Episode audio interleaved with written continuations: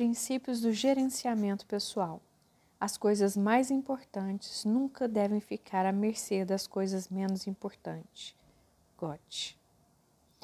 Você poderia parar por apenas um momento e redigir uma resposta curta para cada uma das questões seguintes? Suas respostas serão importantes para você quando começar a trabalhar o hábito 3. Pergunta 1. O que você poderia fazer e não está fazendo no momento, que se fosse feito de maneira constante, causaria uma grande diferença positiva em sua vida pessoal? Pergunta 2. O que você. Não. Pergunta 2. O que em sua vida profissional ou empresarial teria, me... teria o mesmo feito? Pergunta 2. O que em sua vida profissional ou empresarial teria o mesmo efeito? Mais tarde voltaremos a estas respostas, mas antes vamos colocar o hábito 3 em perspectiva. O hábito 3 é o fruto pessoal, o lado prático dos hábitos 1 e 2. O hábito 1 diz: Você é o Criador, você está no comando. Ele se baseia nos quatro dons exclusivamente humanos: a imaginação, a consciência, a vontade independente e, em particular, a autoconsciência. Ele lhe dá o poder de dizer: Esta é uma receita errada e me ensinaram desde a infância que o meu lado, que o meu espelho. É... Não, peraí. Essa é uma receita errada que me ensinaram desde a infância em meu espelho social. Não gosto do roteiro ineficaz. Eu posso mudar. O hábito 2 consiste na primeira criação ou criação mental ele se baseia na imaginação, a capacidade para vislumbrar, ver o potencial, criar com a mente aquilo que não podemos ver com os olhos nos momentos, no momento e na consciência, a capacidade de detectar nosso caráter único e as orientações pessoal, moral e ética dentro das quais podemos atingir o objetivo com alegria. É o contato mais profundo com o nosso paradigma e valores básicos e a visão daquilo que poderemos nos tornar. O hábito 3, então, é a segunda criação, a elaboração física. É a realização, a transformação em realidade, a emergência natural dos hábitos 1 e 2. É o exercício da vontade independente para que a pessoa se torne centrada nos princípios. É uma atuação no dia a dia, a cada segundo. Os hábitos 1 e 2 são absolutamente essenciais e pré-requisitos para o hábito 3. Você não pode se centrar nos princípios sem primeiro ter noção e desenvolver uma, sua natureza proativa. Você não pode se centrar nos princípios sem antes ter noção de seus paradigmas e compreender como modificá-los e harmonizá-los com seus princípios. Você não pode se centrar neles sem uma visão e um foco centrado na contribuição única que pode dar. Mas com esta base você pode se centrar nos princípios, dia após dia, momento a momento, vivenciando o hábito 3, praticando gerenciamento pessoal eficaz.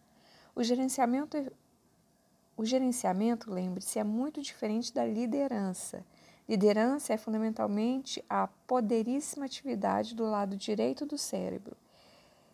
É mais do que uma arte, baseia-se em uma filosofia.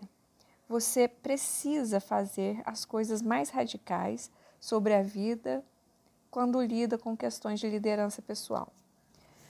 Mas, tendo lidado já com as questões considerando-as resolvidas, aí você precisa se gerenciar com eficácia para criar uma vida coerente com suas respostas. A capacidade para administrar bem não faz muita diferença, caso você não esteja no campo certo.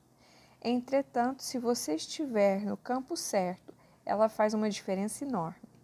Na verdade, a capacidade para um bom gerenciamento determina a qualidade e mesmo a existência da segunda criação.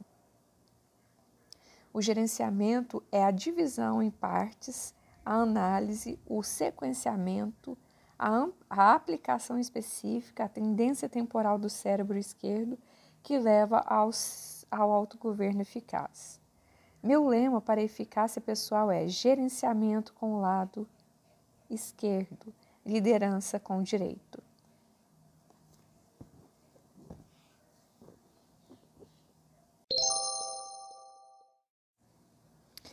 O poder da vontade independente. Além da autoconsciência, da imaginação, além da consciência, da imaginação e da consciência, é o quarto dom humano a vontade independente, que realmente torna possível o gerenciamento pessoal eficaz. E a capacidade para tomar decisões e fazer escolhas agindo de acordo com elas. É a habilidade para agir e não permitir que determinem suas ações de levar adiante seus planos desenvolvidos proativa, proativamente por meio de três outros dons. A vontade humana é algo é, a vontade humana é algo espantoso. Repetidas vezes ela triunfou contra prognósticos desfavoráveis. Pessoas como Ellen Keller pertencem a este mundo e fornecem uma prova comovente do valor e do poder da vontade independente. Mas à medida que examinamos este dom no contexto gerenciamento pessoal eficaz, percebemos que normalmente não é o esforço drástico, palpável, uma vez na vida, outra na morte, gigantesco que traz o sucesso duradouro. O fortalecimento vem de aprender a usar este grande dom nas decisões que tomamos todos os dias. A extensão com que desenvolvemos nossa capacidade soberana na vida cotidiana se mede por nossa integridade pessoal. A integridade é fundamentalmente o valor que damos a nós mesmos. É a nossa capacidade de assumir compromissos sérios com nossa própria mente e manter os e, a, e manter os assumidos com os outros. É fazer o que dizemos. Trata-se de respeitar a personalidade, uma parte fundamental da ética do caráter, a essência do crescimento proativo. O gerenciamento eficaz é, par, é fazer primeiro o mais importante, enquanto é o gerenciamento eficaz é fazer primeiro o mais importante.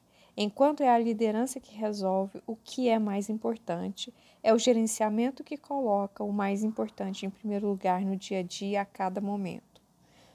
Gerenciamento é disciplina, vontade de fazer direito.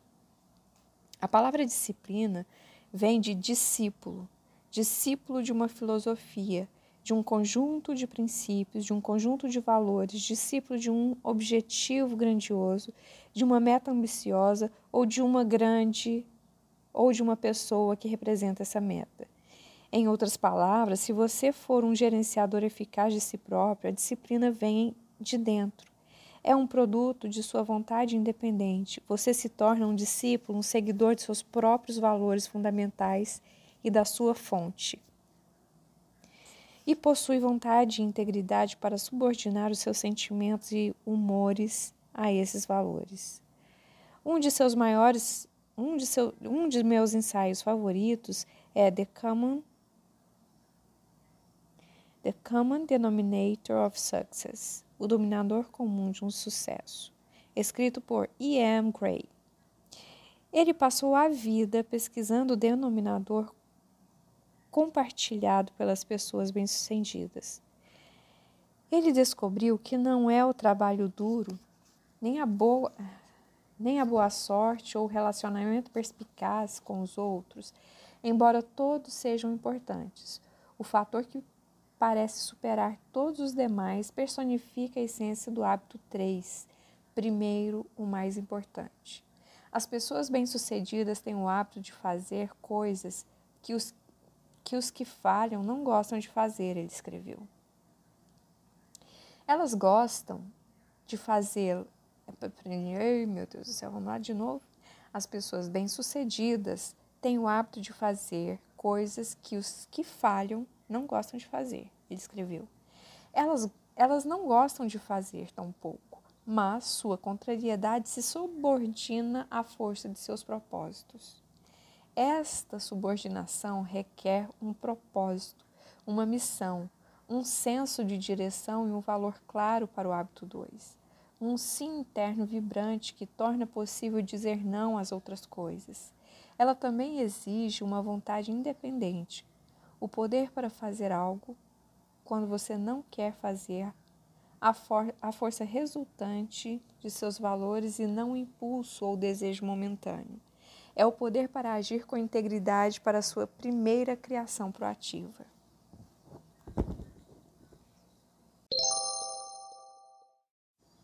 Quatro gerações de administração do tempo. No hábito T, no hábito 3, estaremos lidando com muitas das questões ligadas ao campo da administração da vida e do tempo. Na condição de estudioso deste tema fascinante, há muitos anos, estou pessoalmente convencido de que a essência das melhores ideias na área da administração do tempo pode ser capturada em uma única frase: organize e execute, conforme a prioridade. Esta frase representa a evolução de três gerações da teoria da administração do tempo. E a melhor maneira de realizar isso é assunto para uma ampla variedade de abordagens e métodos. O gerenciamento pessoal se desenvolveu de acordo com um padrão similar a muitas outras áreas do conhecimento humano. Saltos importantes em termos de desenvolvimento, ou ondas, na terminologia de Alvin Toffler, sucedem periodicamente crescendo uma nova dimensão vital. Por exemplo, no desenvolvimento social, a revolução agrícola foi seguida pela revolução industrial, que foi seguida pela revolução da informática. Cada onda que chega cria um momento de progresso social e pessoal. Similarmente, na área da administração, do tempo, cada geração se apoia na geração anterior. Cada uma delas se move em direção a um controle maior da nossa vida. A primeira onda, a primeira onda ou geração de características por bilhetes e listas, em um esforço para conferir uma certa aparência de organização e pertinência às muitas demandas feitas sobre o, o nosso, nosso tempo e energia. A segunda geração pode ser caracterizada pelos calendários e agendas. Esta, onde,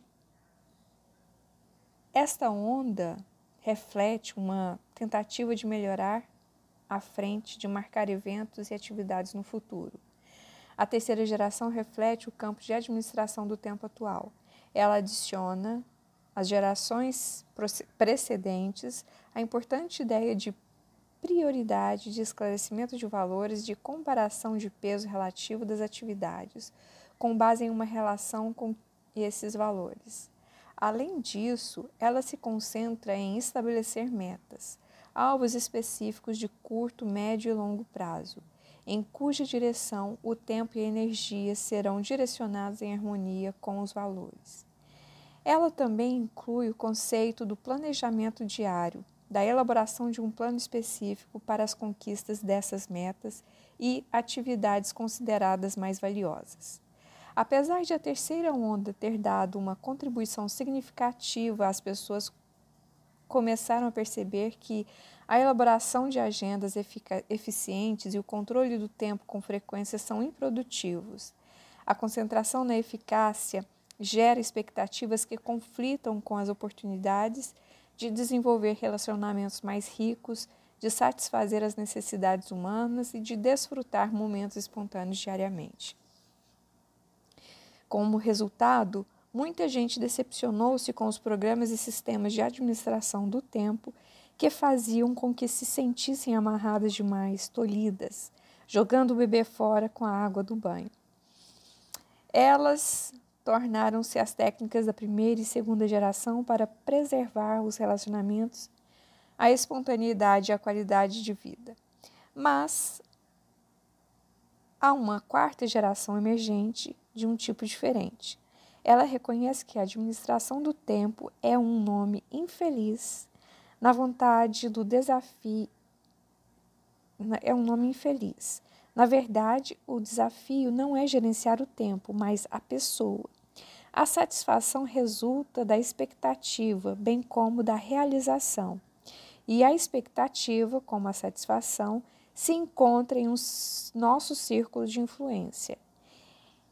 Em vez de focalizar a atenção nas coisas e no tempo, as atenções da quarta geração se voltam para a preservação e a melhoria dos relacionamentos e para a obtenção de resultados. Em resumo, para a manutenção e equilíbrio de PCP. Não entendi, vou ler de novo esse último parágrafo. Os dois últimos. Mas há uma quarta geração emergente de um tipo diferente. Ela reconhece que a administração do tempo é um nome infeliz para verdade, para na, ela reconhece que a administração do tempo é um nome infeliz. Na verdade, o desafio não é gerenciar o tempo, mas a pessoa. A satisfação resulta da expectativa, bem como da realização. E a expectativa, como a satisfação, se encontra no nosso círculo de influência. Em vez de focalizar a atenção nas coisas e no tempo, as atenções da quarta geração se voltam para a preservação e a melhoria dos relacionamentos e para a obtenção de resultados. Em resumo, para a manutenção do equilíbrio PCP, produto e capacidade de produ produção, produção e capacidade de produção.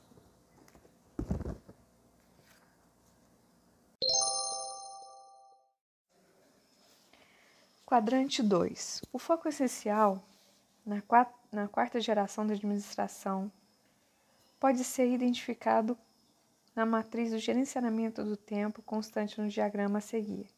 Basicamente, passamos o tempo de quatro maneiras. Como se pode ver, os dois fatores que definem uma atividade são urgente e importante. Urgente significa que a atividade exige nossa atenção imediata. É agora. As coisas urgentes se impõem a nós. Um telefone que toca é urgente, a maioria das pessoas não consegue admitir a hipótese de simplesmente deixar o telefone tocando. Você pode levar horas preparando o material, vestir-se para vestir-se com esmero e fazer uma viagem até o escritório de uma pessoa para conversar sobre determinado assunto. Mas se o telefone tocar enquanto você estiver lá, Normalmente, isso terá prioridade em relação à sua visita pessoal. Se você fosse telefonar para alguém, dificilmente esta pessoa diria: Falo com você em 15 minutos, espere na linha. Mas essa, essa mesma pessoa, muito provavelmente, é capaz de deixá-lo esperando no escritório por 15 minutos ou mais enquanto fala com alguém no telefone. Assuntos urgentes normalmente são óbvios eles nos pressionam, insistem para que alguma providência seja tomada. Eles são populares com os outros. De costume, estão bem na nossa frente e com frequência são agradáveis, fáceis, divertidos de resolver. Mas com a mesma frequência não são nada importantes. A importância, por outro lado, tem a ver com os resultados. Se algo é importante, contribui para a nossa missão, nossos valores e metas prioritárias. Nós, nós reagimos às questões urgentes, às questões importantes que não são tão urgentes exigem mais iniciativa, mais proatividade.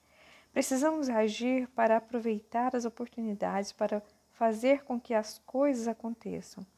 Se não praticarmos o hábito 2, não temos uma ideia clara do que é importante, dos resultados que pretendemos para as nossas vidas, e caímos com facilidade na mera reação ao que é urgente. Pense por um momento nos quatro quadrantes da matriz do gerenciamento do tempo. O quadrante 1 é tão urgente quanto importante. Ele lida com os resultados significativos que exigem atenção imediata. Costumeiramente, chamamos de atividade do quadrante 1 de crises ou problemas. Todos nós temos algumas atividades do tipo quadrante 1 em nossas vidas. Mas o quadrante 1 sufoca muitas pessoas. Elas viram gerenciadores de crises, escravos de problemas, capazes de produzir só na última hora. Enquanto o foco permanecer no quadrante 1, as coisas ficam mais e mais sérias, até que o dominam. É como o mar bravio. Um problema imenso aparece, derruba-o e o joga de um lado para o, de um lado para o outro. Você luta para subir novamente à superfície apenas para encontrar outra onda que o derruba novamente e o arrasta no turbilhão. Algumas pessoas vivem literalmente esmagadas pelos problemas, dia a dia, dia após dia. Seu único alívio encontra-se nas atividades não importantes e não urgentes do quadrante 4. Assim, quando olhamos para sua matriz total, 90% do seu tempo encontra-se no quadrante 1 e a maior parte dos 10%, dos 10% restantes no quadrante 4 com uma atenção irrisória dedicada aos quadrantes 2 e 3. É assim que as pessoas que administram suas vidas conforme as crises vivem. Existem pessoas que gastam um tempo enorme em coisas do quadrante 3, urgentes, porém menos importantes, pensando que estão no quadrante 1. Elas passam a maior parte do tempo reagindo a coisas que são urgentes, presumindo que sejam importantes. Mas a verdade é que a urgência dessas questões com frequência se baseia nas prioridades e as expectativas dos outros. As pessoas que passam tempo quase que exclusivamente nos quadrantes 3 e 4 levam vidas basicamente irresponsáveis. As pessoas eficazes ficam afastadas dos quadrantes 3 e 4 as pessoas eficazes ficam afastadas das coisas dos quadrantes 3 e 4, porque não são importantes, urgentes ou não. Elas também diminuem o, o tamanho do quadrante 1, dedicando mais tempo ao quadrante 2. O quadrante 2 está no centro do gerenciamento pessoal eficaz. Ele lida com as coisas que não são urgentes, mas que são importantes. Ele lida com coisas como melhorar relacionamentos, redigir uma missão pessoal, planejamento a longo prazo, exercício, manutenção preventiva, preparação. Todas essas coisas que sabemos que precisamos fazer, mas às quais raramente nos dedicamos, pois sabemos que não são urgentes.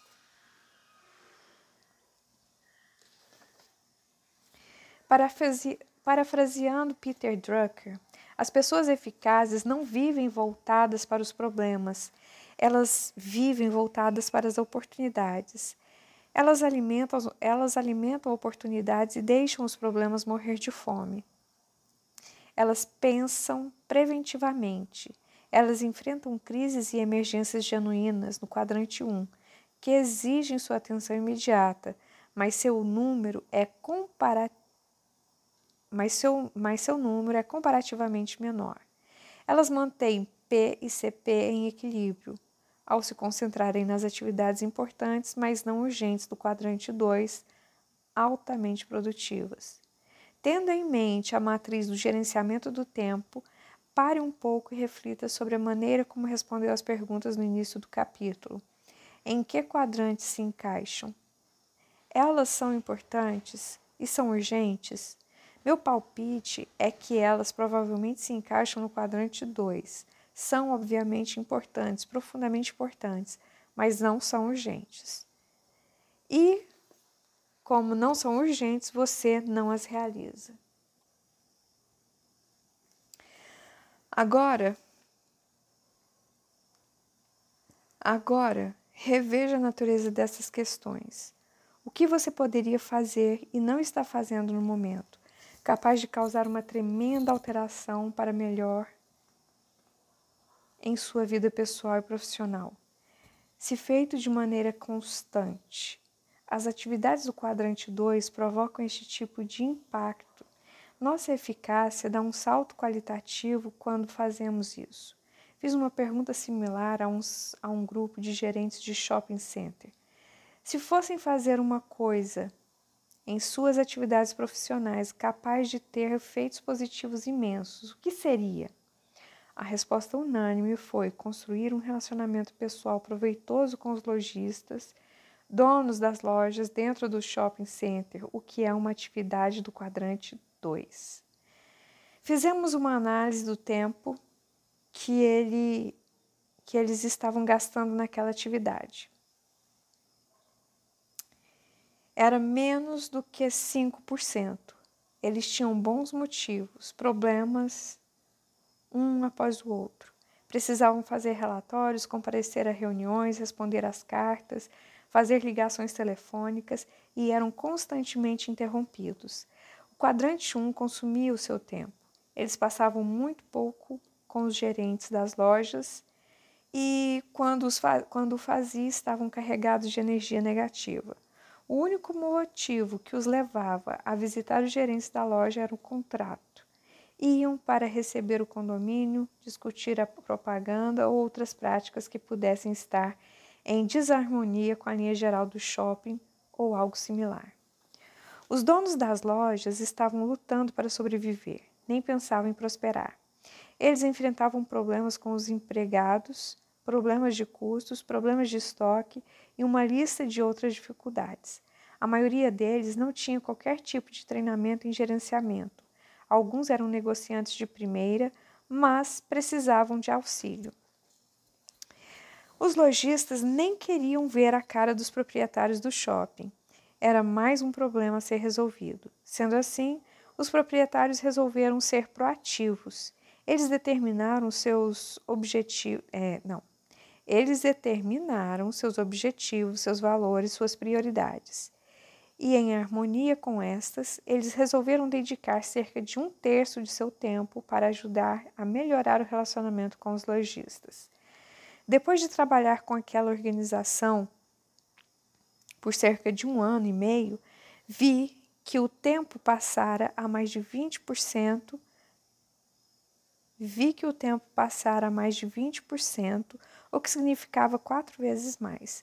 Além disso, eles modificaram seu papel, tornaram-se consultores, passaram a treinar e, eu, e ouvir os lojistas. Os contatos se beneficiaram com a energia positiva. O efeito foi drástico, profundo.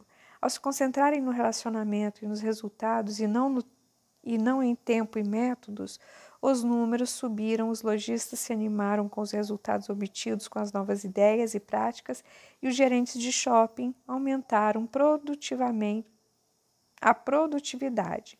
Ficaram mais satisfeitos e ampliaram a sua lista de lojistas em potencial, bem como o valor dos aluguéis que se baseava no volume de vendas de venda das lojas.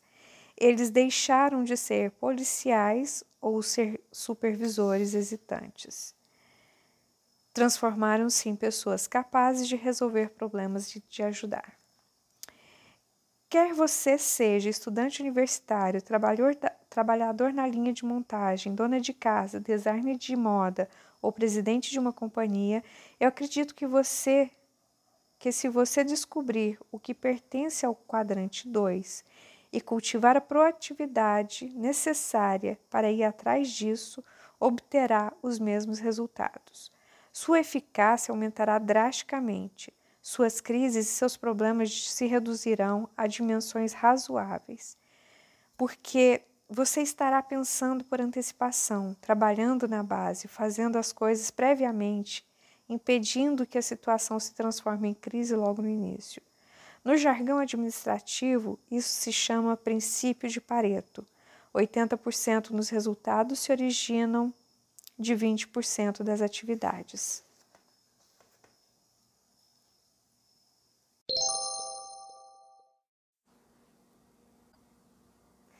O que é preciso para dizer não?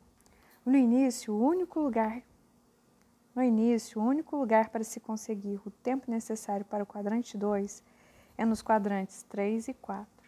Você não pode ignorar as, as atividades urgentes e importantes do quadrante 1, mesmo que elas diminuam em tamanho à medida que se gasta mais tempo na prevenção e na preparação no quadrante 2. Mas o tempo inicial para o quadrante 2 tem de vir dos quadrantes 3 e 4. Você precisa ser proativo para trabalhar no quadrante 2, porque os quadrantes 1 e 3 fazem imposições para poder dizer sim a prioridades importantes do quadrante 2, é preciso aprender a dizer não às outras atividades normalmente coisas aparentemente urgentes. Há algum tempo, minha esposa foi convidada para dirigir um comitê de apoio comunitário. Ela estava tentando realizar uma série de trabalhos importantes e, no fundo, não queria a função, mas ela se sentiu pressionada a aceitar e acabou concordando. Em seguida, ela ligou para uma amiga íntima e perguntou se ela poderia auxiliá-la no comitê. A amiga ouviu pacientemente por um bom tempo e disse: Sandra, este parece ser um bom projeto, um projeto maravilhoso, algo que realmente vale a pena realizar. Agradeço muito por você ter me convidado para participar. Sinto-me honrada. Por uma série de motivos, não poderei participar pessoalmente, mas gostaria que soubesse o quanto fiquei feliz pelo convite. Sandra estava pronta para tudo, menos para um não tão educado. Ela se voltou para mim e falou, suspirando: Eu gostaria de ter agido assim. Eu não, eu não estou querendo dizer que as pessoas devam evitar projetos comunitários significativos. Essas coisas são importantes também. Mas você precisa resolver quais são suas prioridades maiores e ter a coragem, de um modo educado, sorridente, mas sem se desculpar, para dizer não às outras pessoas e a melhor forma de fazer isso é ter um imenso sim brilhando dentro de si. O inimigo do ótimo, com frequência, é o bom. Tenha em mente que você está sempre dizendo não a alguma coisa. Se não é para as coisas urgentes e evidentes da sua vida, provavelmente é para as coisas mais fundamentais, mais importantes. Mesmo quando o urgente é bom, o bom pode afastá-lo do que é ótimo, mantê-lo distante de sua contribuição única, se você permitir. Quando eu era diretor de relações universitárias em uma grande universidade, contratei um redator muito talentoso, criativo e proativo. Um dia, após alguns meses de trabalho, fui até a sala dele e pedi que se dedicasse a algumas tarefas urgentes que exigiam solução rápida. Ele disse: Stephen, farei qualquer coisa que você me pedir, mas gostaria de explicar a minha situação. Dizendo isso, ele me levou até o quadro negro, onde havia relacionado mais de dúzias de projetos nos quais estava trabalhando, bem como o critério de elaboração e datas de entrega previamente acertadas. Ele era muito disciplinado. Ele era muito disciplinado. Fora por isso, fora por isso que eu o contratava e estava ali pedindo sua ajuda. Se você quer que eu se você quer que uma coisa seja feita, procure alguém que não tem tempo. Em seguida, ele falou: Steve, para fazer direito o serviço que você deseja, precisarei de vários dias. Que projetos você gostaria que eu adiantasse ou cancelasse para poder atender o seu pedido? Bem, eu não queria assumir a responsabilidade por aquela decisão. Eu não queria colocar uma trava na roda de uma pessoa mais produtiva da equipe apenas porque eu estava lidando com uma crise naquele momento. As tarefas que eu pedia a ele eram urgentes, mas não eram importantes. Sendo assim, fui procurar outro administrador para a crise, a quem passei o serviço. Dizemos ou sim ou não para as coisas diariamente, ou melhor, várias vezes por dia. Viver concentrado nos princípios corretos e manter o foco na missão pessoal são atitudes que nos fornecem a sabedoria para fazer estes julgamentos com eficácia. Em meu trabalho com diversos grupos, digo às pessoas que a essência do gerenciamento eficaz do tempo e da vida é a organização e a atuação a partir de prioridades equilibradas. Depois faço uma pergunta: se uma das seguintes áreas estivesse deficiente, qual seria qual seria? 1. Um, a incapacidade de estabelecer prioridades. 2. A incapacidade ou falta de vontade para organizar a vida a partir das prioridades. 3. Falta de disciplina para executá-las, para manter fidelidade às suas prioridades e à organização. A maioria das pessoas diz que sua principal falha é a falta de disciplina. Pensando bem, creio que o problema não é esse.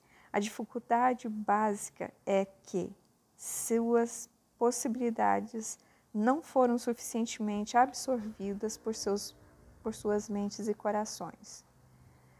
Elas não interiorizaram bem o hábito 2. Existem muitas pessoas que reconhecem o valor das atividades no quadrante 2 em suas vidas, quer as identificam como tal ou não, e elas procuram dar prioridades a, a estas atividades e integrá-las às suas vidas por meio exclusivo da disciplina.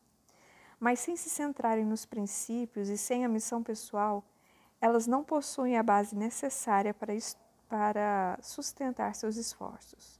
Elas trabalham no nível das folhas, das atitudes e dos comportamentos da disciplina, sem nem mesmo pensar em examinar as raízes, os paradigmas básicos a partir dos quais suas atitudes e seus comportamentos acontecem. O foco no quadrante 2 é um paradigma que deriva do centro em princípios. Se você está centrado na esposa, em dinheiro, amigos, prazer ou qualquer outro fator intrínseco, será sempre tirado de volta aos quadrantes 1 e 3, reagindo às forças externas nas quais sua vida está centrada. Mesmo que você esteja centrado em si, irá voltar ao 1 e ao 3, reagindo ao impulso do momento. Sua vontade independente, sua vontade independente por si só não pode dar disciplina necessária a você contra o seu centro. Usando uma, usando uma máxima da arquitetura, a forma deriva da função. Do mesmo modo, o gerenciamento deriva da liderança.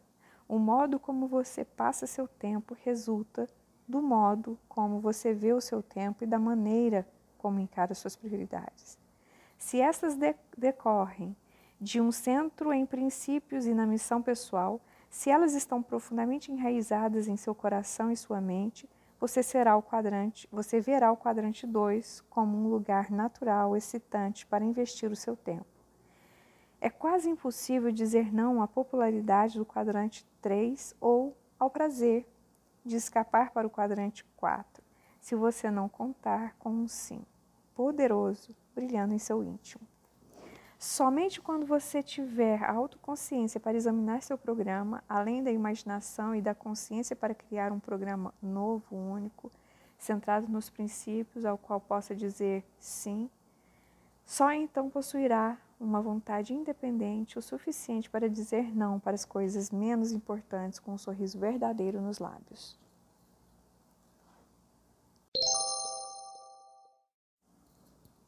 Passando para o quadrante 2. Se as atividades do quadrante 2 são claramente o âmago do gerenciamento pessoal eficaz, as coisas importantes que devemos colocar em primeiro lugar, então como podemos fazer para organizar e colocar essas coisas em prática? A primeira geração da administração do tempo nem sequer reconhece o conceito de prioridade. Ela nos dá conselhos e listas de coisas para fazer, que podemos seguir para obter uma sensação temporária de realização, sempre que vamos verificar algo, mas nenhuma prioridade é apontada nos itens da lista. Além disso, não há correlação entre o que esta Além disso, não há correlação entre o que está na lista e os nossos valores e propósitos fundamentais da vida. Simplesmente reagimos a tudo que entra em contato com a nossa consciência e aparentemente precisa ser feito.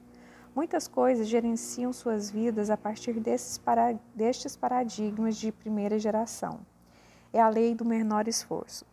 Nada de dor ou pressão. É agradável ir à escola.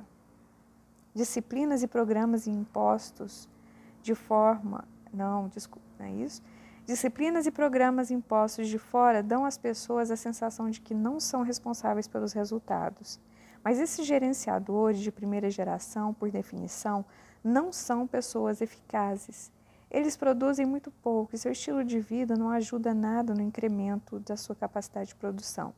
Dominados por forças externas, eles são frequentemente vistos como pessoas às quais não se pode, não se pode contar, irresponsáveis com pouca capacidade de controle e amor próprio. Os gerenciadores de segunda geração assumem um controle um pouco maior.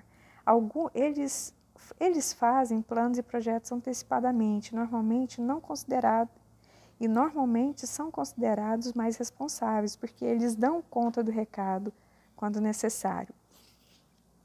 Mas, novamente, as atividades que eles planejam não são prioritárias, nem estão relacionadas com valores mais profundos e metas.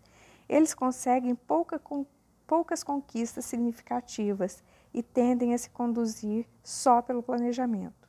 Os gerenciadores de terceira geração dão um passo significativo à frente. Eles têm clareza quanto aos valores e as metas estabelecidos. Eles planejam cada dia e dão prioridade a certas atividades. Como já foi dito, a moderna administração do tempo centra-se aí, centra-se aí. Mas essa terceira geração tem suas limitações críticas. Primeiro, possui uma visão limitada. O planejamento diário, com frequência, passa longe das coisas importantes, que só podem ser vistas a partir de uma perspectiva mais ampla.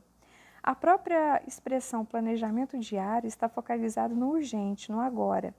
Apesar da priorização da terceira geração ordenar as atividades, ela não questiona a sua essencial importância de qual atividade é prioritária.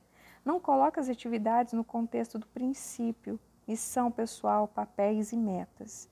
O planejamento diário de terceira geração voltado para os valores tem uma abordagem que prioriza os problemas e as crises de momento dos quadrantes 1 e 3. Ademais, a terceira geração não toma providências para administrar os papéis de um modo equilibrado. Falta realismo aos projetos, que mostram tendência para se, para, para se exceder na programação diária, resultando na frustração e no desejo ocasional de jogar os planos fora e fugir para o quadrante 4.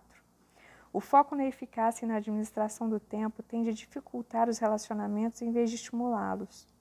Apesar de cada uma das, dessas três gerações ter reconhecido o valor de alguma forma. Não, pera. Voltando. Apesar de cada uma dessas três, dessas três gerações ter reconhecido o valor de alguma forma de instrumento para administração, nenhuma delas produziu um instrumento que possibilitasse as pessoas viver centradas nos princípios no quadrante 2. As listas de coisas a fazer e os lembretes das, da primeira geração nos fornecem apenas um local para registrar essas coisas, para que penetrem em nossa consciência e nos impeçam de esquecê-las. As agendas e calendários de segunda geração fornecem apenas um local para registrar os compromissos futuros, de modo que possamos estar onde nos comprometemos na hora certa. Mesmo a terceira geração com sua vasta gama de planejamentos e materiais, se concentra primordialmente em ajudar as pessoas a priorizar e planejar suas atividades no quadrante 1 e 3. Apesar de muitos consultores e professores reconhecerem o valor das atividades do quadrante 2, os instrumentos da terceira geração não facilitam a organização e planejamento dessas atividades. Como cada uma das gerações se afirma em se afirma em cima daquilo que a precedeu, as vantagens e alguns dos instrumentos de cada uma das primeiras gerações fornecem um material fundamental para a quarta. Mas existe uma necessidade suplementar de uma nova dimensão para o paradigma e a realização que nos permitirão passar para o quadrante 2. Tornar-nos centrados nos princípios e administrar nossa própria vida conforme o que é verdadeiramente mais importante.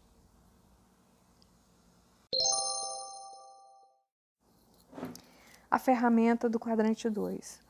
O objetivo da administração quadrante 2 é conduzir a vida com eficácia. A partir de um centro em princípios sólidos de que um conhecimento da missão pessoal, com foco no importante, bem como no urgente, dentro de um quadro de manutenção do equilíbrio entre o aumento da produtividade e o aumento da nossa capacidade de produção. De novo, o objetivo da administração, quadrante 2, é conduzir a vida com eficácia, a partir de um centro em princípios sólidos de um conhecimento da missão pessoal com foco no importante, bem como no urgente, dentro de um quadro de manutenção do equilíbrio entre o aumento da produtividade e o aumento da capacidade de produção. Este é um objetivo reconhecidamente ambicioso para as pessoas presas ao peso das coisas leves do quadrante 3 e 4. Mas batalhar para conseguir isso causa um impacto fenomenal na eficácia pessoal. Um gerente quadrante 2 pode observar seis critérios importantes. 1. Um, Coerência. A coerência indica que existe harmonia, unidade, integridade entre a visão e a missão, entre papéis e metas, entre prioridades e planos, entre desejos e disciplina. No planejamento, deve haver espaço para uma missão pessoal, de modo que você possa constantemente voltar a ela. Também há necessidade de deixar espaço para seus papéis e para as metas de curto e longo prazos. 2. Equilíbrio. Seu instrumento deve ajudá-lo a manter o equilíbrio em sua vida, identificar os diversos papéis e mantê-los bem à sua frente, de modo que você não negligencie áreas importantes como saúde, família, aprimoramento profissional, desenvolvimento pessoal. Muita gente parece pensar que o, que o sucesso em uma área pode compensar o fracasso em outras áreas da vida. Mas pode mesmo? Talvez por um período limitado em algumas áreas, mas o sucesso profissional pode compensar um casamento arruinado, a saúde abalada ou fraqueza de caráter? A verdadeira eficácia exige equilíbrio e você precisa dos instrumentos para criar e manter este equilíbrio. 3. Foco no quadrante 2. Você precisa de um instrumento que encoraje, que o encoraje, que o motive, que realmente o ajude a dedicar o tempo necessário ao quadrante 2, de forma que lide com a prevenção em vez de dar prioridades às crises. Em minha opinião, a melhor maneira de fazer isso é organizar sua vida em uma base semanal. Você pode continuar a fazer adaptações e ter prioridades diárias, mas a energia fundamental vai para a organização da semana. A organização com base na semana possibilita um equilíbrio maior e um contexto mais amplo do que, plane... do que o planejamento diário. Parece haver um consenso cultural implícito de que a semana é uma unidade de tempo única completa. O mundo dos negócios, da educação e muitas outras facetas da sociedade operam dentro do quadro dado pela semana, determinando certos dias para o trabalho e outros para o relaxamento e inspiração. A ética judaico-cristã básica guarda o sabadá, sabadá um dia a cada sete para propósitos enaltecedores. A maioria das pessoas pensa em termos de semana, mas a maior parte dos instrumentos de planejamento de terceira geração se concentram no planejamento diário. Apesar deles ajudarem a priorizar as atividades, basicamente apenas auxiliam a organizar as crises e as tarefas urgentes. O segredo não é priorizar a agenda, mas sim agendar as prioridades. E isso pode ser feito melhor no contexto da semana. 4. Uma dimensão humana. Você também precisa de um instrumento que lide com as pessoas, não apenas de planos. Apesar de se poder pensar em termos de eficiência ao lidar com o tempo, uma pessoa centrada em princípios pensa em termos de eficiência ao lidar com gente. Há momentos nos quais a vida centrada em princípios, no quadrante 2, exige que se subordine a planos, os planos às pessoas. Seu instrumento precisa refletir este valor, facilitando sua facilidade.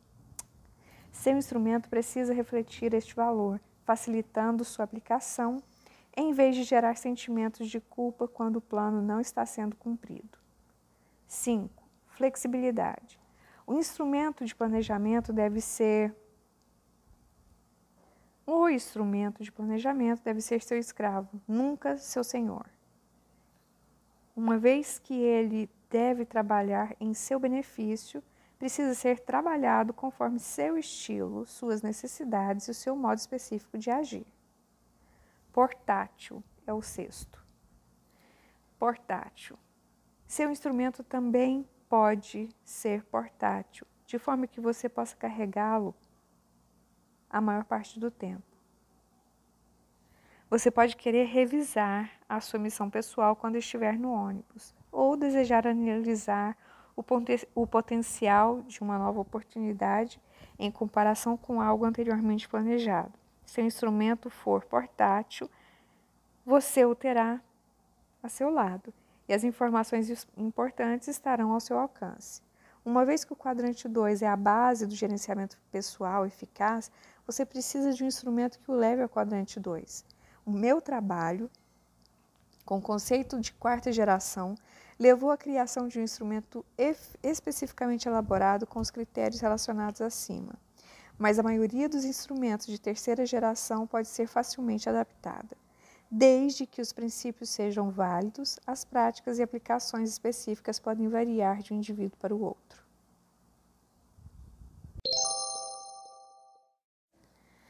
Tornando-se um gerente pessoal do quadrante 2. Apesar da minha intenção aqui ser ensinar princípios de eficácia, não sua prática, acredito que você possa compreender melhor os princípios e a força da quarta geração se fizer a experiência concreta de organizar uma semana centrada nos princípios com base no quadrante 2. A organização quadrante 2 envolve quatro atividades-chave. Identificando papéis. A primeira, a primeira tarefa é anotar seus papéis principais. Se você ainda não pensou seriamente nos papéis que desempenha na vida, pode anotar aquilo que vier à cabeça. Você tem um papel como indivíduo, você pode querer relacionar um ou mais papéis como membro da família, marido, esposa, filho, ou membro da família ampliada de avós, tios, primos. Precisará anotar seus papéis no trabalho, indicando as tarefas, áreas nas quais deseja investir tempo e energia de maneira sistemática. Você pode desenhar papéis na isso, desempenhar papéis na sua igreja ou nas atividades da comunidade. Você não precisa se preocupar em definir os papéis que desempenha pelo resto da vida. Considere apenas a semana. E marque as áreas em que você se vê gastando mais tempo nos próximos sete dias. Eis aqui dois exemplos do modo como as pessoas podem ver seus diversos papéis. Indivíduo, marido, pai, gerente de novos produtos, gerente de, de pesquisa, gerente de departamento pessoal, gerente administrativo, diretor da United Way, desenvolvimento pessoal, esposa, mãe, corretora, de imóveis, professora dominica, de escola dominical, diretora de sinfônica. Segundo, estabelecendo metas. O passo seguinte é pensar em dois ou três resultados que você pretende conseguir em cada um dos papéis nos próximos sete dias. Eles devem ser registrados como metas. Ver esquema na página seguinte. Pelo menos algumas dessas metas devem refletir atividades do quadrante 2. Essas metas de curto prazo, de preferência, precisam estar vinculadas a longo prazo que você identificou a elaborar sua missão pessoal. Mas, mesmo que você não tenha escrito sua missão, pode sentir, intuir o que é importante no momento em que medita sobre cada um dos papéis e sobre duas ou três metas para cada papel. 3. Planejamento. Agora, você pode olhar para a semana que tem pela frente, com as metas em mente e o tempo reservado para atingi-las. Por exemplo, se sua meta é elaborar a primeira versão de sua missão pessoal, você pode querer reservar um período de duas horas para trabalhar nisso. Domingo ou qualquer outro dia da semana que seja especial para você, de acordo com sua fé ou suas condições, é frequentemente o momento ideal para planejar as atividades pessoalmente mais gratificantes, o que inclui a organização da semana. É um bom momento para relaxar, buscar inspiração, olhar para a sua vida no contexto dos princípios e valores. Se você estabelecer a meta de melhorar sua forma física por meio de exercícios físicos, talvez seja bom reservar uma hora durante três ou quatro dias da semana, ou que sabe ou quem sabe todos os dias para atingir este objetivo. Existem algumas metas que você só conseguirá realizar durante as horas de trabalho. Outras que dependerão da presença dos filhos em casa no sábado. Você consegue começar a ver algumas das vantagens de organizar a semana em vez de dia? Tendo identificado seus papéis e estabelecido as metas, você pode registrar cada um. Tendo identificado seus papéis e estabelecido, estabelecido as metas, você pode registrar cada uma a um dia específico da semana, seja na condição de item prioritário ou, melhor ainda, como tarefa específica. Você pode também checar sua agenda mensal ou anual. para verificar os compromissos que assumiu anteriormente e avaliar uma, uma importância no contexto das suas metas, transferindo aqueles que resolveu manter para sua agenda semanal, fazendo planos para adiar ou cancelar outros.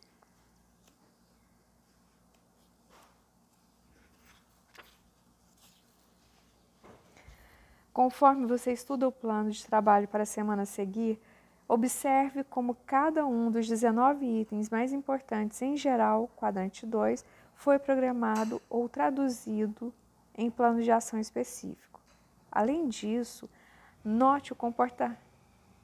note o compartimento chamado de afine o instrumento, que fornece um espaço para o planejamento de atividades vitais de renovação do quadrante 2 em cada uma das quatro dimensões humanas que serão explicadas no hábito 7. Mesmo com todo o tempo reservado para atingir 19 metas importantes durante esta semana, repare na quantidade de esforços em branco. Uh -oh. Repare na quantidade de espaços em branco restantes na agenda. Além de dar condições para colocar as coisas importantes em primeiro lugar, a organização semanal Quadrante 2 lhe dá plena liberdade e flexibilidade para lidar com eventos inesperados, mudar compromissos se necessário, aprimorar relacionamentos e interações com outras pessoas e desfrutar totalmente experiências espontâneas, sabendo que organizou praticamente sua semana para conquistar as metas em, que, em todas as áreas da sua vida. 4 adaptando-se diariamente.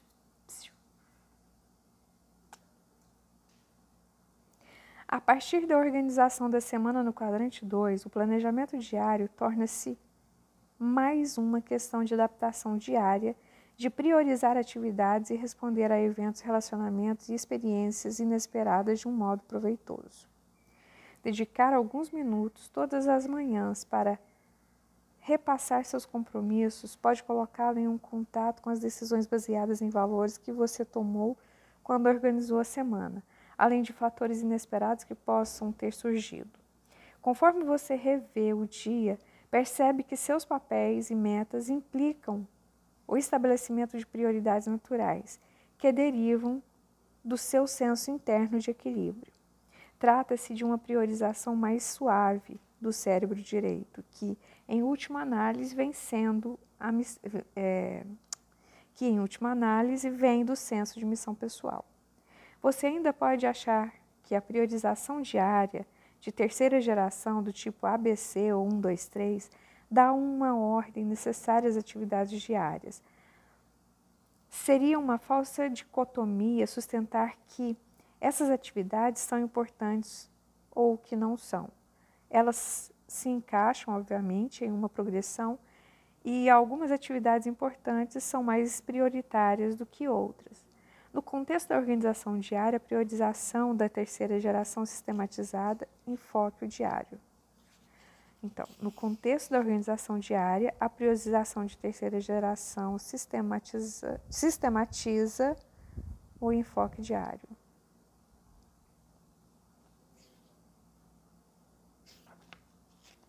Entretanto, tentar priorizar informações sem nem mesmo saber como elas se relacionam com seu senso de missão pessoal e como elas se encaixam no equilíbrio da sua vida não é eficaz.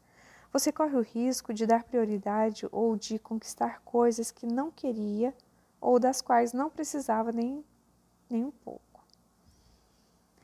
Você já começa a notar diferença entre organizar sua semana na condição de gerente centrado em princípios, quadrante 2, e planejar seus dias como indivíduo centrado em qualquer outra coisa. Consegue? Começa a perceber a imensa diferença do foco quadrante 2. Começa a, faz... Começa a perceber a imensa diferença que o foco no quadrante 2 vai fazer em seu nível atual de eficácia. Tendo experimentado o poder do quadrante 2, centrado nos princípios para a organização da minha própria vida e tendo observado a maneira como se tornou a vida de centenas de outras pessoas, eu estou convencido de que ela de que ele faz diferença, uma diferença qualitativa positiva. E quanto mais as metas semanais estiverem completamente ligadas a um quadro mais amplo de princípios corretos a, e a missão pessoal, maior será o aumento da eficácia. Organização a longo prazo começa com missão, papéis e metas. Organização semanal começa com papéis, metas, planos e planejar e delegar.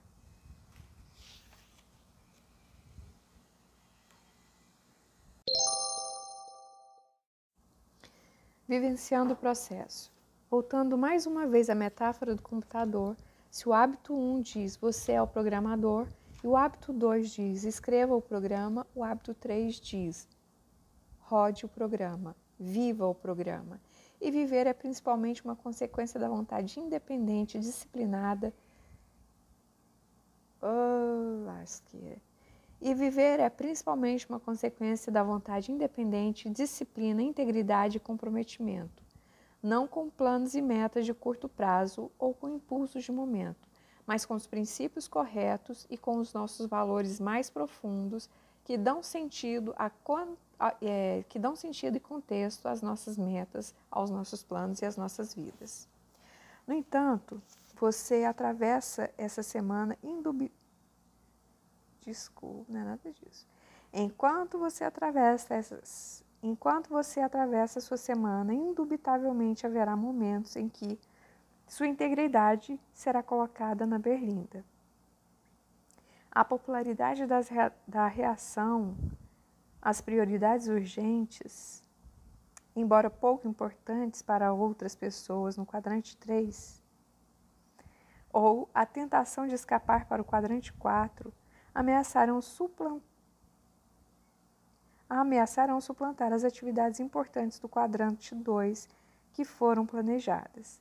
Seu princípio central, sua autoconsciência e sua consciência podem fornecer um alto nível de segurança íntima, orientação e sabedoria para lhe fazer, para lhe dar forças para colocar em ação sua vontade independente e manter integridade do que é verdadeiramente importante. Contudo, como você não é onisciente, não pode saber sempre com antecipação o que é verdadeiramente importante. Por mais que organize com cuidado sua semana, haverá momentos em que, na condição de pessoa centrada nos princípios, você precisará subordinar sua agenda a valores maiores. Como você está centrado em princípios, fará isso com uma sensação incrível de tranquilidade. Em determinada época, onde meus filhos estavam muito voltados para o planejamento e a eficácia, um dia ele tinha uma agenda muito apertada, o que incluía deslocamentos cronometrados para os locais das, atividades, das diversas atividades, incluído apanhar livros, alguns livros, lavar o carro e, e dispensar Carol, sua namorada, entre outras coisas. Tudo estava acontecendo conforme planejado, até chegar a hora de falar com a Carol. Eles estavam saindo juntos havia bastante tempo e finalmente chegaram à conclusão de que o relacionamento mais profundo não daria certo. Assim, ele havia planejado uma conversa telefônica de 10 a 15 minutos para terminar o namoro. Mas a notícia foi traumática demais para ela. Uma hora e meia depois, ele ainda estava envolvido em uma conversa intensa com a moça. Mesmo assim, a conversa não fora conclusiva. A situação era frustrante para ambos. Repetindo, não se pode simplesmente pensar em eficácia quando há gente envolvida. Devemos pensar em eficácia com relação às pessoas e em eficiência com relação a coisas. Tentei ser eficiente com uma pessoa da qual discordava ou com quem estava sendo desagradável e simplesmente não funcionou. Tentei dar 10 minutos do meu precioso tempo para ajudar uma criança a resolver um problema só para descobrir que esta eficiência cria novos problemas e raramente consegue resolver as ansiedades mais profundas. Vejo muitos pais, principalmente mães e com filhos pequenos, frequentemente frustrados com seu desejo de fazer muitas coisas porque só o que fazem aparentemente é cuidar do neném o dia inteiro.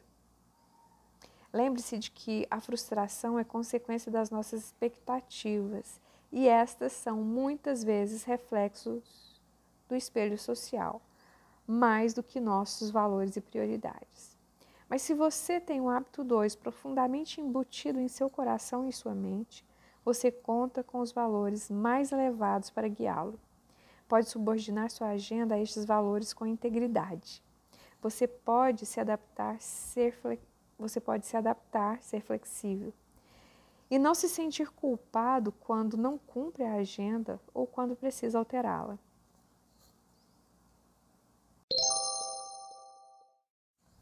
Avanços da quarta geração. Um dos motivos para as pessoas resistirem ao uso de instrumentos de administração do tempo de terceira geração é a perda da espontaneidade. Elas se tornam rígidas e inflexíveis. Esses instrumentos subordinam esses, esses instrumentos subordinam os seres à programação, pois o paradigma, pois o paradigma para a eficiência na terceira geração de administração encontra-se em desarmonia com o princípio de que as pessoas são mais importantes do que as coisas. O instrumental de quarta geração aceita este princípio. Ele também reconhece que a primeira pessoa que se precisa levar em conta em termos de eficácia e não de eficiência é você mesmo. Ele o encoraja a concentrar seu tempo no quadrante 2 para compreender os princípios e centrar a vida neles, e expressar de forma clara os propósitos e valores que devem orientar suas decisões cotidianas. Ele o ajuda a criar o equilíbrio na existência, ajuda-o a erguer-se acima das limitações do planejamento diário e a organizar-se e planejar outro e planejar dentro do contexto semanal. E quando um valor mais categorizado conflita com o que planejou, ele fornece a força para que você use a autoconsciência para manter a integridade dos princípios e propósitos que são mais importantes, de acordo com o que determinou.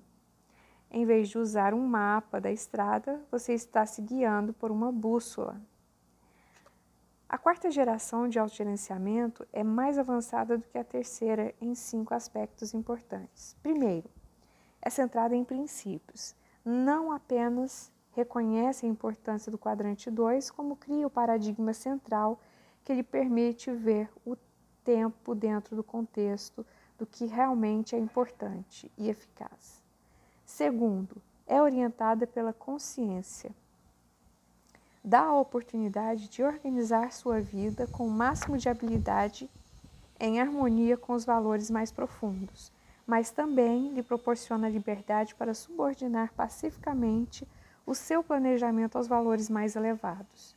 Terceiro, define o caráter único de sua missão, inclusive valores e metas de longo prazo. Isso dá sentido e propósito ao modo como você passa cada dia.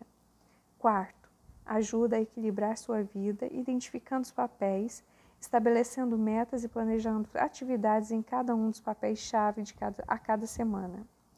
Quinto, coloca-o em um contexto mais amplo por meio do planejamento semanal, com adaptação diária conforme a necessidade, levando mais longe de uma perspectiva limitada de um único dia, colocando-o em contato com os valores mais profundos por meio da visão dos seus papéis importantes.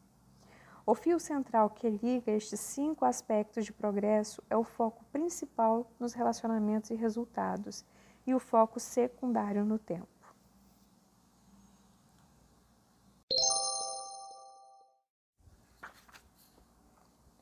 Delegação, aumentando o P e CP. Conquistamos tudo aquilo que pretendemos por meio da delegação de poderes, seja por tempo, seja às outras pessoas, seja a outras pessoas. Se delegamos poderes ao tempo, pensamos em eficiência. Se delegamos a outras pessoas, pensamos em eficácia. Muita gente se recusa a delegar poderes a outros porque acredita que ele que leva muito tempo, dá muito trabalho e também que é possível fazer o serviço melhor sozinha. Contudo, delegar poderes é possivelmente a atividade de alto nível mais poderosa que há.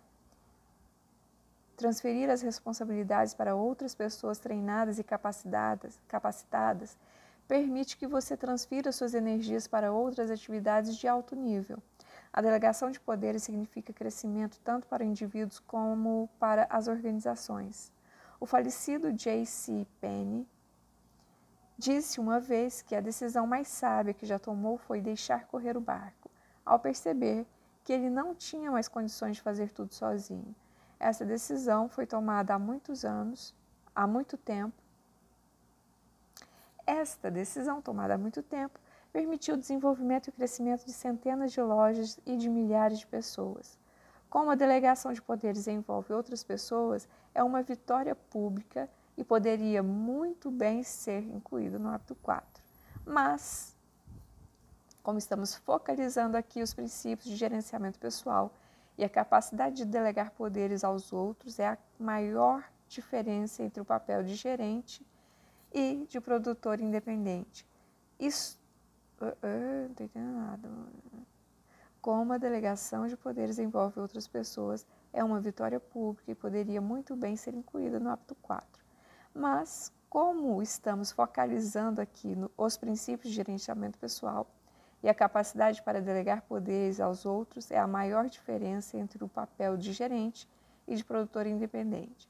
Estou tratando da delegação dos poderes a partir do ponto de vista da sua capacidade individual de gerenciamento. Um produtor faz o que, é, o que for necessário para atingir os resultados desejados, para conseguir. Um produtor faz o que for necessário para atingir os resultados desejados, para conseguir os ovos de ouro. Um pai que lava os pratos, um arquiteto que faz o projeto ou uma secretária que datilógrafa uma carta são produtores. Mas, quando uma pessoa se organiza e trabalha com e por meio de, de outras pessoas e sistemas para produzir, para, para produzir os ovos de ouro, essa pessoa torna-se um gerente, no sentido interdependente. Um pai que delega o serviço de lavar pratos para o filho é um gerenciador. O arquiteto que lidera um grupo de arquitetos é um gerente. Uma secretária que supervisiona outras secretárias e o pessoal do escritório é uma gerenciadora desse escritório. Um produtor pode investir uma hora do seu esforço para produzir uma unidade de resultados, presumindo-se que não houve perda de eficácia. A administração cuida essencialmente de mover o ponto de apoio de posição e a chave para o gerenciamento eficaz é a delegação de poderes. O ger... Ah, eu pulei isso aqui. Ó. Um gerente por outro lado, pode investir uma hora de esforço e produzir 10 ou até 50 unidades por meio da delegação de poderes. A administração cuida essencialmente de mover o ponto de apoio de posição. E a chave para o gerenciamento eficaz é a delegação de poderes. Delegação restrita. Existem basicamente dois tipos de delegação: delegação restrita e delegação administrativa. A delegação restrita ordena: faça isso, faça aquilo, vá até ali, volte e diga o que foi feito. Muitas das pessoas que são apenas produtoras possuem um paradigma de delegação restrita de poderes. Lembra-se dos contadores de árvores na floresta? Eles são os produtores. Eles arregaçam as mangas e vão à luta. Se conseguem uma posição de supervisão ou gerência, continuam a pensar como produtores. Eles não sabem como, como passar a tarefa, delegando poderes reais de modo a compreender a outra pessoa com a conquista de resultados.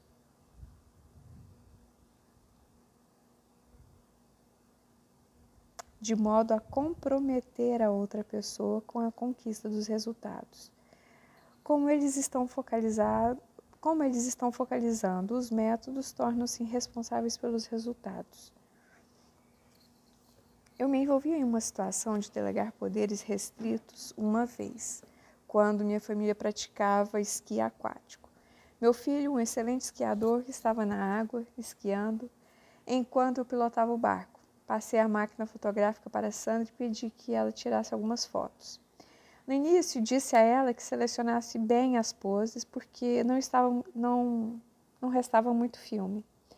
Depois percebi que ela não conhecia aquela máquina direito, de forma que fui, a, fui mais específico. Disse a ela para esperar que o sol estivesse na frente do barco e nosso filho no meio de uma manobra, ou dando uma volta ou tocando o cotovelo.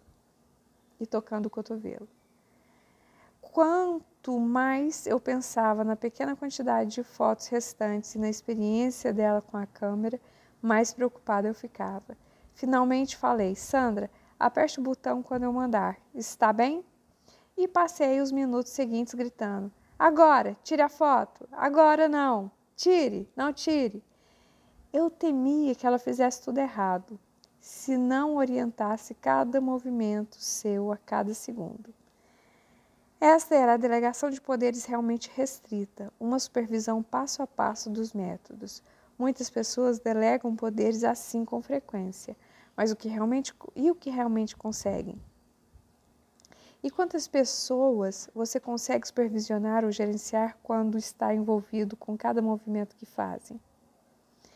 Existe um modo com, existe um modo muito melhor, mais eficaz de delegar poderes a outras pessoas. E ele se baseia no paradigma do reconhecimento da autoconsciência, imaginação, consciência e vontade independente das outras pessoas.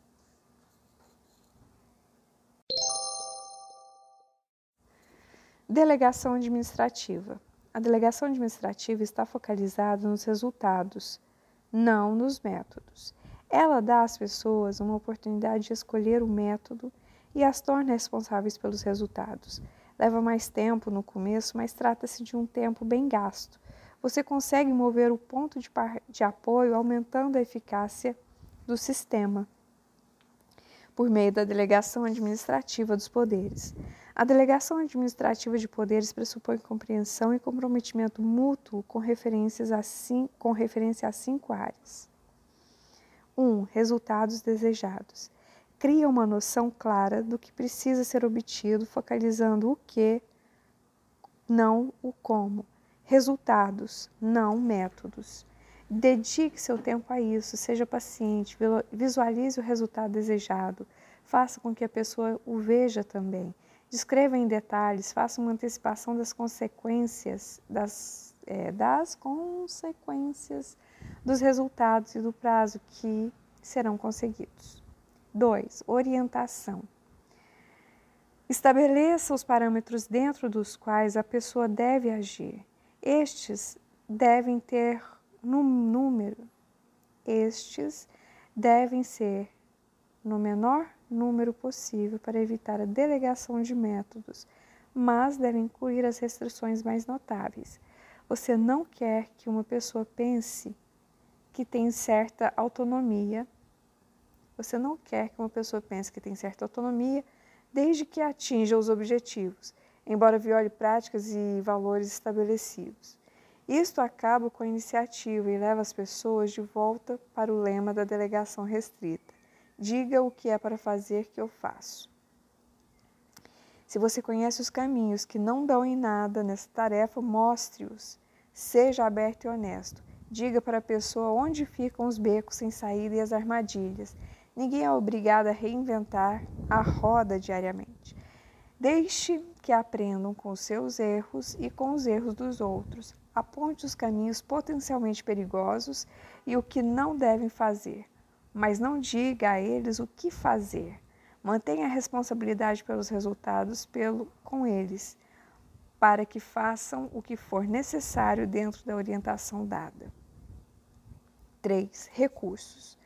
Indique os recursos humanos, financeiros, técnicos ou organizacionais que a pessoa pode utilizar para atingir os resultados desejados.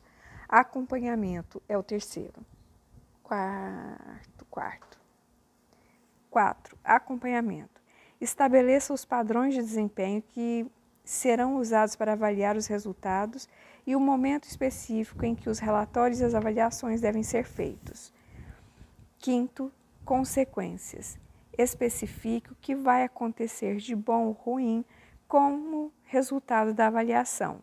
Isso pode incluir itens como recompensas financeiras, psicológicas, diferentes tarefas profissionais ou funções no futuro e as consequências naturais ligadas à missão geral de uma organização.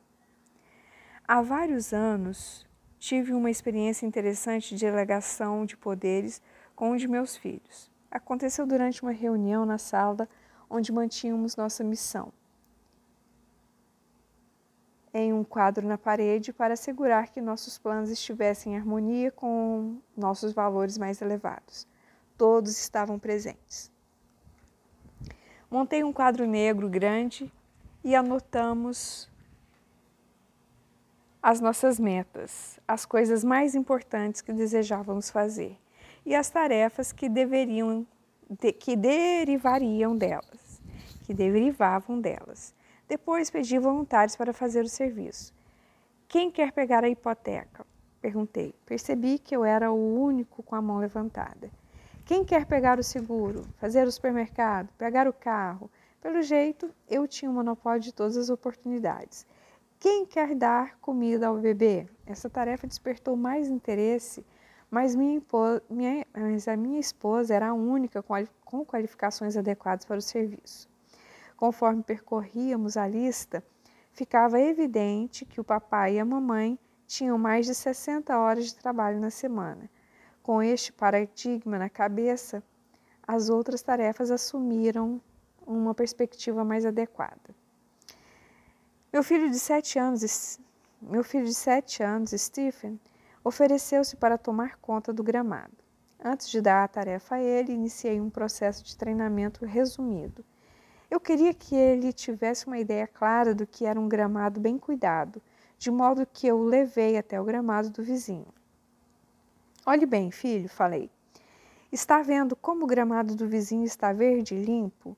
É isso que nós queremos, um gramado verde e limpo. Agora, venha dar uma olhada em nosso jardim. Vê a mistura de cores? Está errado. Não está verde. Verde e limpo é o que queremos. Como você vai deixar a grama verde é o seu problema. Tem liberdade para fazer o que quiser, menos pintar o gramado. Mas eu posso dizer como faria se estivesse no seu lugar. Como você faria, papai? Eu usaria o borrifador, mas você pode usar um balde, o um esguicho. Não faz diferença para mim. A única coisa que importa é a grama ficar verde, certo? Certo. Bem, agora vamos falar de limpeza, filho. Limpo quer dizer sem sujeira espalhada, sem papéis, barbantes, ossos, gravetos, qualquer coisa que seja que suje o gramado. Sabe o que vamos fazer? Vamos limpar metade do gramado agora para ver a diferença. Pegamos dois sacos de papel e limpamos uma parte do gramado. Agora, olhe este lado, olhe o outro. Vê a diferença? Este lado está limpo. Espere aí, ele falou. Tem uns papéis atrás daquela moita. Isso mesmo. Eu não notei aquele jornal lá atrás. Você tem uma boa visão, filho. Agora, antes que você, antes de você decidir se vai ou não assumir essa tarefa, deixe que eu explique mais algumas coisas, porque se você aceitar essa, essa tarefa, eu não vou mais fazê-la. Passa a ser um serviço seu. É o que se é o que se chama de delegar poderes. Quer dizer, passar uma tarefa com confiança. Eu confio que você vai fazer o serviço. Agora diga, quem vai ser o chefe? Você, papai. Eu não. Você vai ser o seu chefe. Você cuida de tudo, você gosta da você gosta que a mamãe e o papai fiquem pegando no seu pé o dia inteiro? Não. Nós também não gostamos de fazer isso.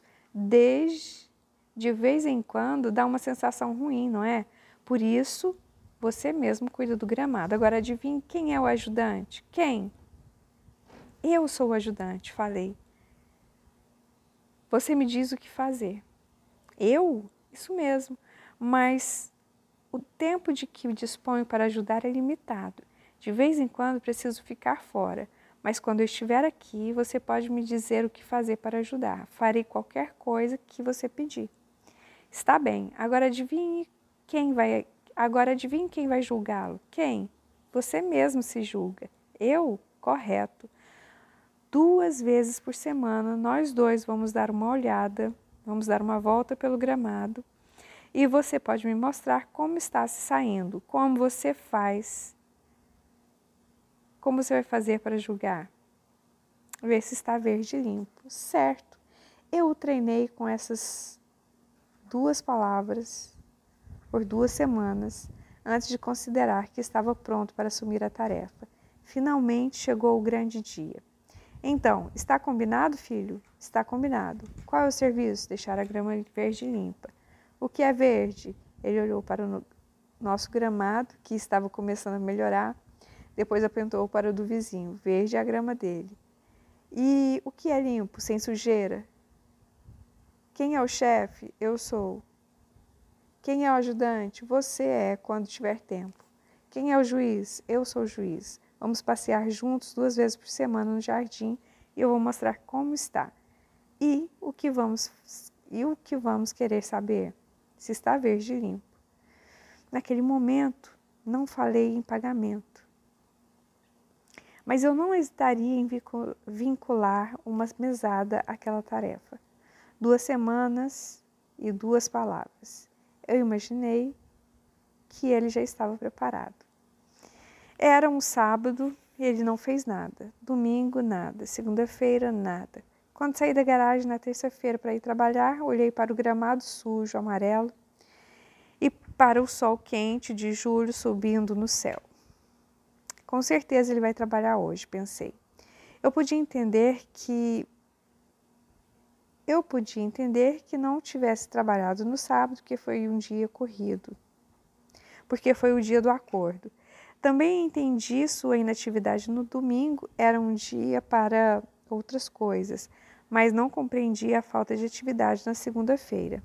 Agora já era terça, certamente faria algo hoje, em pleno verão. O que mais ele tinha para fazer?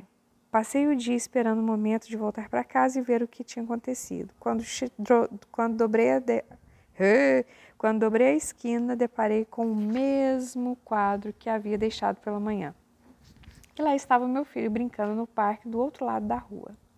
Aquilo não era aceitável. aceitável. Fiquei irritado e decepcionado com o desempenho dele, depois de duas semanas de treinamento e compromisso. Todos nós tínhamos investido um bocado de orgulho, dinheiro e esforço no gramado. E eu, espera, e eu estava tendo que. E eu estava vendo que não duraria muito. Além disso, o gramado do meu vizinho era bem cuidado e bonito. A situação estava começando a ficar embaraçosa. E estava a ponto de recorrer à delegação de poderes restrita. Filho, vá ao jardim imediatamente e recolha todo o lixo, ou então você vai ver uma coisa. Eu sabia que conseguiria os ovos de ouro para aquela, daquela maneira. Mas e quanto à galinha? O que aconteceria com o seu comprometimento interno?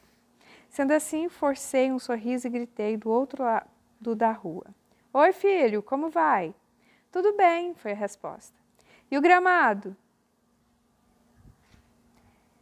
Eu soube no instante em que disse aquilo que havia desrespeitado nosso acordo. Não era aquela maneira combinada de checar o serviço. Não foi o que acertamos. Sendo assim, ele se sentiu liberado para desrespeitá-lo também. Tudo bem, pai. Mordi a língua e aguentei até depois do jantar. Aí eu disse: Filho, vamos fazer no... como combinamos? Vamos dar uma volta no gramado e você vai me mostrar como está indo sua tarefa. Quando nos encaminhamos para a porta, seu queixo começou a tremer. As lágrimas surgiram nos olhos e, ao chegarmos no meio do gramado, ele estava choramingando. É tão difícil, pai. O que era tão difícil? pensei. Você não fez absolutamente nada, mas eu sabia que era difícil. O autogerenciamento, a supervisão própria. Há algo que eu possa fazer para ajudar? Falei. Você me ajuda, pai? Ele disse fungando. O que foi que combinamos? Você disse que me ajudaria quando tivesse tempo. Eu tenho tempo agora. Ele correu para dentro de casa e voltou com dois sacos. Passando um para mim, falou: Você pode recolher aquela sujeira? Ele apontou para o lixo do, do churrasco de sábado à noite. Acho nojento. E foi o que fiz, exatamente o que ele me pediu. Nesse momento, ele comprometeu-se de coração com a tarefa. Aquele passou a ser o seu gramado, aquele passou a ser o seu gramado, sua responsabilidade. Durante todo o verão, ele só pediu minha ajuda umas duas ou três vezes depois disso. Tomou conta do gramado sozinho. A grama ficou mais verde e mais limpa do que na época em que eu cuidava. Ele chegava até mesmo a repreender os irmãos e as irmãs porque deixavam papéis no chão.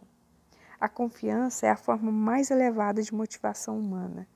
Ela traz à tona o que há de melhor nos seres humanos, mas exige tempo e paciência e não elimina a necessidade de treinar e aprimorar as pessoas de forma que sua competência possa fazer jus à confiança depositada.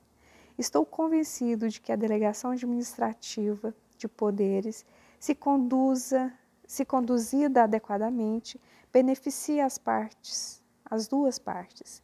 E no final das contas, um volume maior de trabalho será feito em menos em muito menos tempo. Acredito que uma família bem organizada, cujo tempo tenha sido gasto com eficácia, delegando poderes na base um a um, pode organizar o trabalho de forma que todos trabalhem uma hora por dia, mas é preciso haver a motivação interna para gerenciar, não apenas para produzir. O foco se concentra na eficácia, não na eficiência.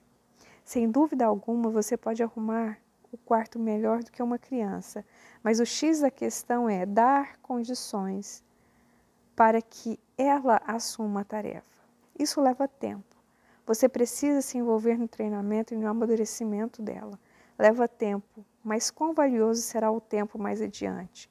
Você vai se poupar muito a longo prazo.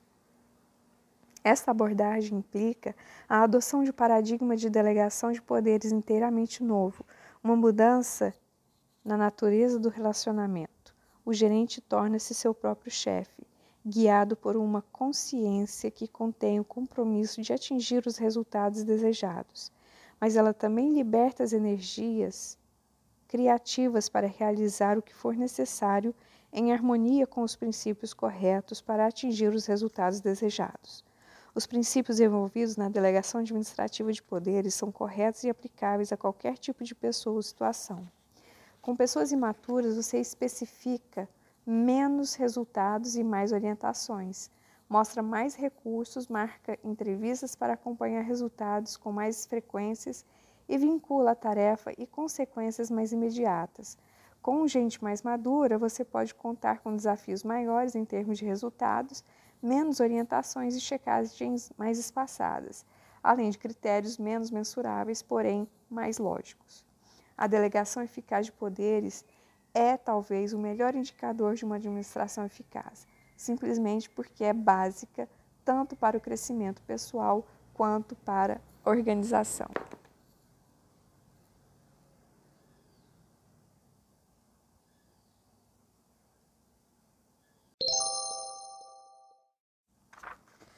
O paradigma do quadrante 2. A chave para, a chave para o gerenciamento pessoal ou de outros com eficácia por meio da delegação de poderes não se encontra em nenhuma técnica, nenhum instrumento ou fator externo. Ela é interna. Encontra-se no paradigma do quadrante 2, que nos, que nos dá o poder de ver através das lentes da importância e não da urgência. Eu incluí no apêndice um exercício chamado Um Dia Quadrante 2 no Trabalho, que lhe permitirá ver a força deste paradigma em um ambiente profissional e seu impacto na eficácia. Ver apêndice B. Conforme você trabalha para desenvolver um paradigma quadrante 2, conforme você trabalha para desenvolver um paradigma quadrante 2, aumenta sua capacidade de organizar e viver cada semana de sua vida em torno de suas prioridades mais importantes, de fazer o que fala. Não dependerá mais de qualquer pessoa ou coisa para gerenciar sua vida de forma eficaz. É interessante notar que todos os hábitos encontram-se no quadrante 2. Cada um deles lida com, suas com coisas fundamentalmente importantes que, se feitas com regularidade, criarão uma tremenda diferença positiva em sua vida.